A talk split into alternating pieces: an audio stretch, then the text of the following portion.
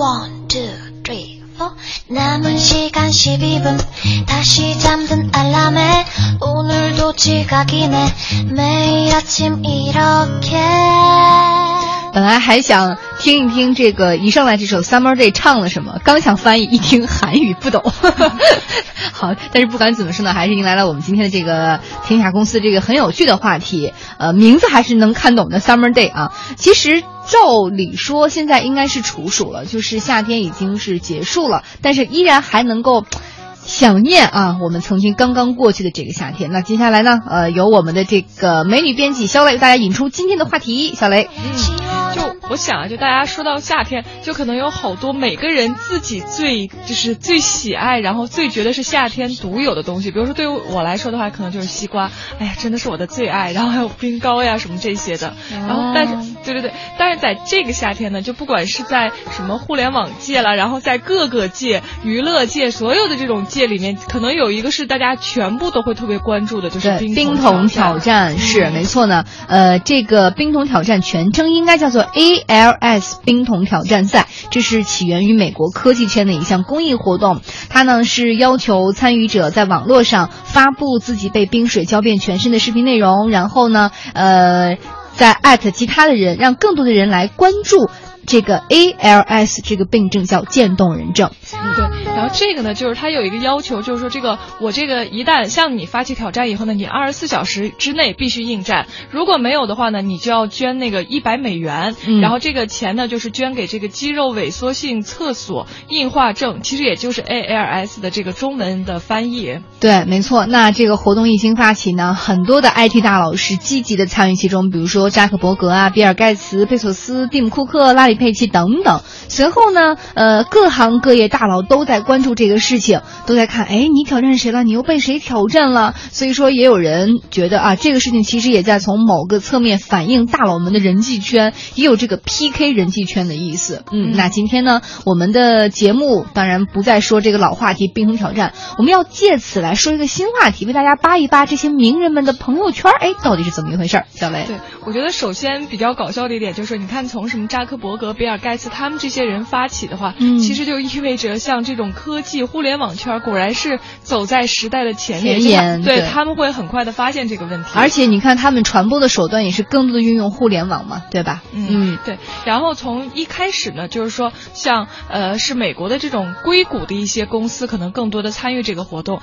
然后他是怎么进入？就最早是怎么进入中国的呢？就是像 Facebook 的这个创始人扎克伯格，然后他接受完挑战以后呢，他就。点名了这个微软的创始人比尔盖茨，然后 Facebook 的首席运营官桑德伯格，然后还有 Netflix 的这个创始人李德哈斯汀，就他点名了这几个人，但实际上这几个人就还是一直在科技圈里头。然后呢，继续呢就是这个呃桑德伯格，然后他就点名了比尔盖茨的这个妻子马琳达盖茨，但是就是到目前为止就还是一直在美国的这个科技圈里头还在就大家在转圈。然后随后呢，马琳达盖茨就向这个俄国的投资集团。DST 的创始人尤里·米尔纳发起了挑战，嗯，然后这个跨度可能大家就会觉得有点大，怎么一下子就跑到别的国家去了，而且还是这种，就是说还是跨了，可能跨了另一个行业。但是其实尤里和这个硅谷的关系是非常非常密切的，就他被大家称为这个俄罗斯来的科技投资大佬，几乎硅谷的很多初创企业或者一些这种呃社交媒体，他全部都参与了投资，就是像大家特别熟悉的就 Facebook。了什么 Twitter 了什么，就这些他全部都参与在其中。好，那冰桶挑战已经传到了俄国的这个投资集团的创始人尤里米尔纳这边了。那随后呢，他的点名哎就来到了中国，他呢向中国的小米科技 CEO 雷军发起了挑战。为什么他俩会有交集哈？据小米的员工说，这项是因为 DST 的尤里就是小米公司的投资人之一。嗯，就像尤里可能之前就他也说过，就就他因为之前在硅谷的很多投资都非常成功，所所以过后他就是本人他自己也表示，他觉得新的一些呃，就他更看好的点都是在中国的这些科技企业，所以呢，他可能最一开始这个投资就放在了小米公司。嗯，好，那这个冰桶挑战就正式的传入到国内了。那之后呢，雷军应战之后，他向谁点名了呢？他向百度的李彦宏发起了挑战。之后，李彦宏完成了挑战，又点名了潘石屹、张新夫妇。呃，那潘石屹呢，肯定又选择了他的好友任志强。来，听一下当时的挑战的现场录音。我准备接受 Yuri 的冰桶挑战。那教完之后呢，准备挑战三个人。第一个呢是刘德华，第二个的话呢是我们的好朋友那个郭台铭，还有第三位呢就是呃百度的老板李彦宏。啊，因为 ARS 的原因呢，雷军向我发起了冰桶挑战。很多人觉得我可能不会接受挑战，因为我的性格比较这个不是那么喜欢凑热闹。但是呢，大家可能不知道，百度的这个文化里头有一条很重要的这个规则，就是 enjoy being challenged，就是说，呃，喜欢这个接受挑战。所以呢，我在此接受雷军的挑战。啊，好了，那我要做完了之后呢，我也需要就是呃，另外三个 candidate。啊，第一个呢，我想挑战这个新东方的俞敏洪俞老师。啊，第二个呢，我想挑战这个 SOHO 中国的潘石屹。啊，当然呢，如果张欣如果一起参加的话，那就更好了。但是你们俩应该算我的一个名额。啊，第三个呢，我想挑战一下跨界吧，这个文艺加体育的这个界的田亮。嗯，好，接下来这个声音我们被我们小磊给剪掉了，就是啪一桶冰水泼下来的声音哈。来，我们来看看这个雷军哈，除了像呃李彦宏发起挑战之外，他还点了刘德华，这两个为什么会有交集呢？对，大跨界。对，比如说像雷军点名这个李彦宏，然后包括点名郭台铭，我觉得就还感觉是一个圈子的。对对对，像他点名刘德华，就而而且他点名里头刘德华也是这个算是娱乐圈里头华语娱乐圈里头第一位。被首先应战的也是对对对，嗯，然后呢，雷军和刘德华他们的交集呢，就最早应该是在二零一三年十一月，他们第一次同台演讲是在清华大学，然后呢，这个演讲呢就名字叫将人生变成战场，然后他俩等于也算是一个这种跨界对话，嗯，然后对话中雷军就表示自己大学时代的偶像就是刘德华，所以这一次他有这样的一个机会去挑战自己的偶像，他很想看自己的偶像被冰水泼是什么样子。好，我们来看这个。呃，接力棒啊，已经由这个刚已经点到这个潘石屹了嘛？这是李彦宏点名的。点到潘石屹之后呢，潘石屹将他的接力棒传给了他的好朋友华远地产董事长任志强，以及万科集团董事长王呃董事会主席王石和影星李连杰。哎，基本上是两个朋友，然后再加一个娱乐圈的朋友哈。对对对，呃，然后我们再来看这个圈子是怎么完成的。任志强呢完成了任务，但是呢他没有继续点名，因此他的这一轮挑战到他。他为止就等于说是结束了，嗯嗯，然后像王石和李连杰是压根儿就也也没有回复，没有回应，对对对。对对，所以这一轮的挑战就到这儿为止就结束了。但是另一边呢，还有一轮挑战，就是说是那个一加手机的创始人刘作虎，他之前是 OPPO 的副总经理，但是就是他上一份工作了，然后呢。就是像他们可能就目前还没有人点名，然后但是自己也觉得按捺不住，然后就 自己开始了这个挑战，主动第一个主动发起。就刘作虎他说他自己是在中国第一个主动发起的人，嗯，然后他的这个呃拉开了另一边这个冰桶挑战的一个序幕。我们一起来听一段录音。我是刘作虎，我将在国内第一个发起 ALS 冰桶挑战。接下来我将提名三个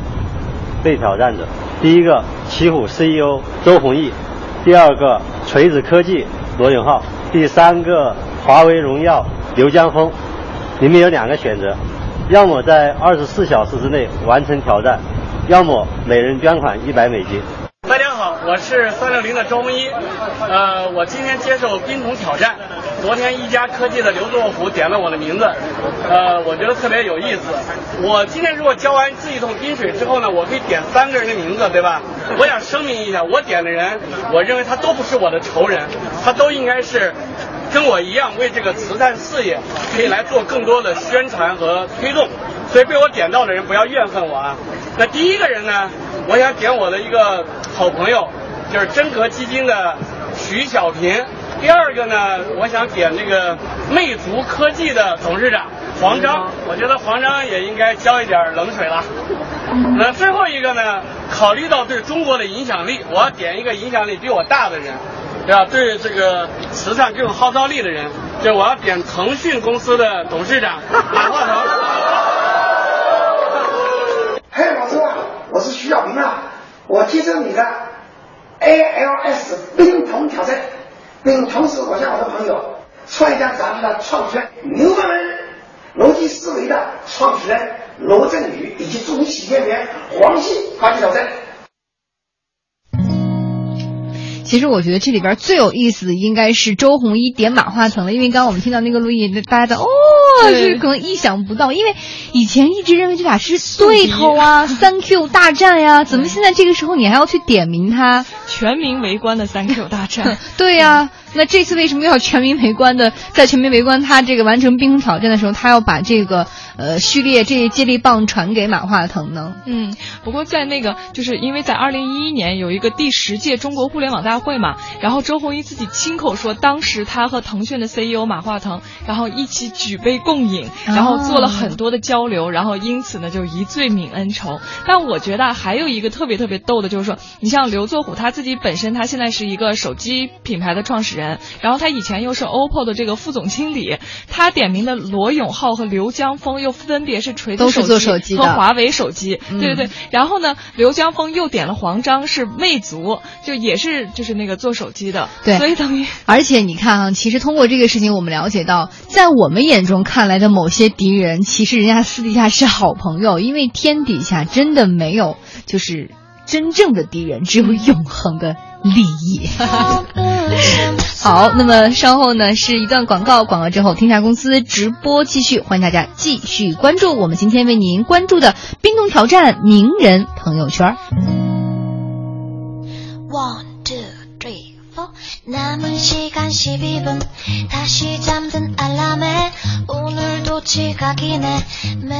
北京时间十六点三十二分，欢迎大家继续回来到天下公司的公司人说板块。今天呢，我们要聊的是从冰桶挑战来扒一扒名人的朋友圈。在直播间里，除了我之外，还有我们的美女编辑肖雷。肖雷，嗯。啊，刚才我们可能说到了很多都是这种互联网圈、科技圈，不过还真是就是像这些的呃一些的大佬，可能他们本身就是思维比较活泛，然后对这些都比较感兴趣。然后而且刚才可能我们说到那个就是徐小平的时候，就是他点名的三个人都完成了挑战，但是呢，就是他点名的其中一个就是逻辑思维的主讲人罗胖。然后因为我们有一个听众，然后就留言就说，哎，就这个川字的二，他说谁也比不了陈光标，可以。就是自己就是那个投冰三十多桶，但是实际上逻辑思维的主讲人罗胖，他是就是被七十五桶冰水浇过，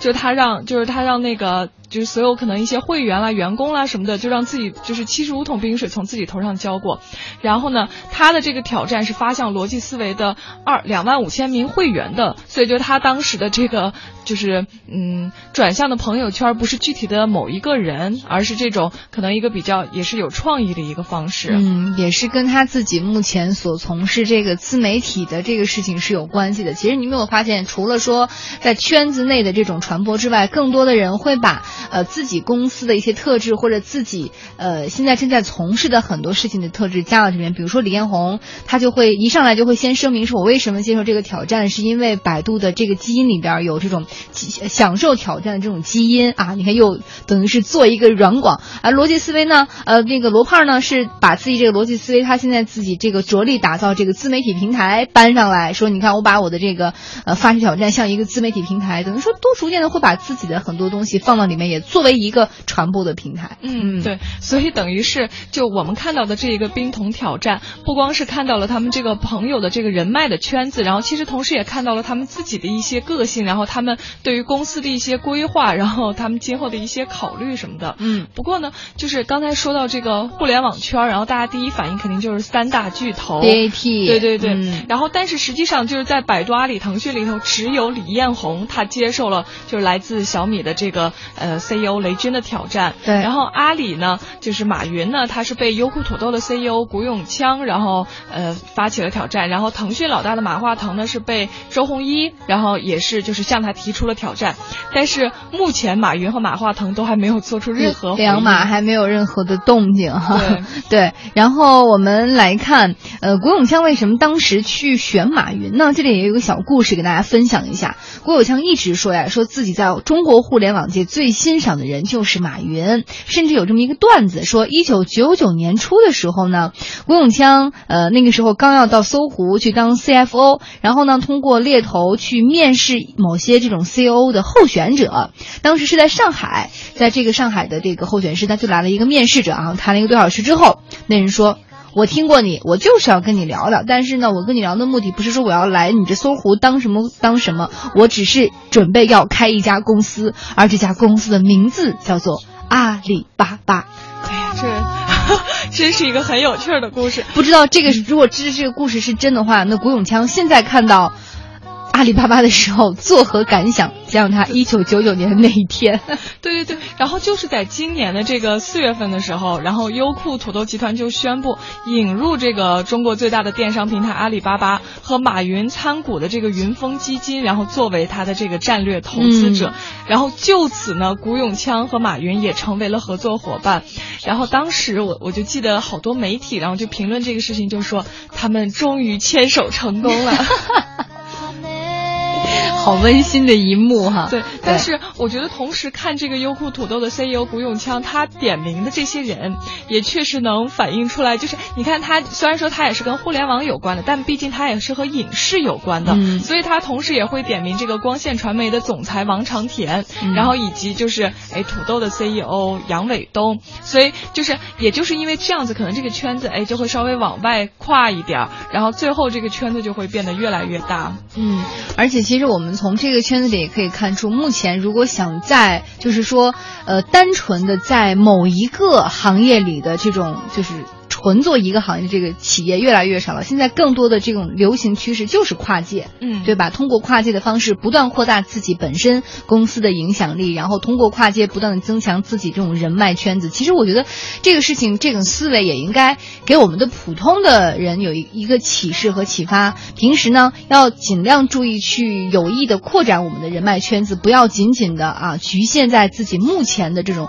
状态当中。嗯，然后除了像我们刚才说的，可能其实有时候他是有一些战略的考虑啊，或者为了公司的一些发展呀，或者什么就合作方面的考虑。嗯同时还有一个可能就是，哎，我单纯的就是我喜欢这些人，或者这些人是我的好朋友，然后体现出我的兴趣爱好。嗯比如说像果壳网的 CEO 姬十三，他向这个万达集团的董事王思聪，也就是万达的董事长王健林的儿子独子，嗯然后发起了挑战。然后王思聪选择的是谁呢？他选择了明星林更新，就是一个电影演员，然后还有导演，这个导演叫教授易小新这。是他的微博网名。嗯。嗯，然后还有大连电竞联盟的主席，就是电子竞技联盟的主席刘军，还有嗯。优酷网的首席解说海涛，还有一个就是呃一个微博的大号，然后就经常会发一些比较犀利，然后比较损人的一些言论，叫刘吉手，就这是他点名的五个人，而这就是这五个恰恰也反映出来王健林不是不是那个王思聪平时的一些个人的一些爱好，嗯比如说像他就对于这种打游戏啊什么的可能特别感兴趣。对，而且他还作为投资人投资了好几个这种这种电竞相关的事情。其实我觉得倒也能看出来，呃，王思聪已经不单纯的是一个投资者了，他现在更多的是一个网络红人。有没有发现他这些、他点名的这些人都是很具有网络号召力的？对对对，所以说，哎，通过小小的一个呃冰桶游戏的冰桶挑战的这个艾特谁哈，就可以发现一些大佬们的朋友圈还是很有意思的，而且呢，还我们刚刚也了解了很多背后的故事。那么，就如刚刚我所说的，也希望这点对我们大家也有所启示，就是要平时呢多多拓展我们的朋友圈、人际圈。嗯。好好，今天的节目到这儿就要结束了。那接下来呢，由肖雷为大家预告一下，明天我们还有哪些精彩的节目？肖雷，对，明天呢，我们话题讨论呢是关于你的老板，就可以跟我们聊聊你的老板是男性还是女性呢？就你觉得性别对于老板来说是不是真的更具有优势？然后，而且明天节目我们也会请到职场达人刘晓明，然后做客我们的直播间，然后到时候一起来探讨，就你会更钟爱男老板还是女上司？我个人觉得得看他自己是男是女？好，那明天也期待大家的各种各样的答案，也希望大家继续关注天台公司稍后的节目。谢谢赵雷。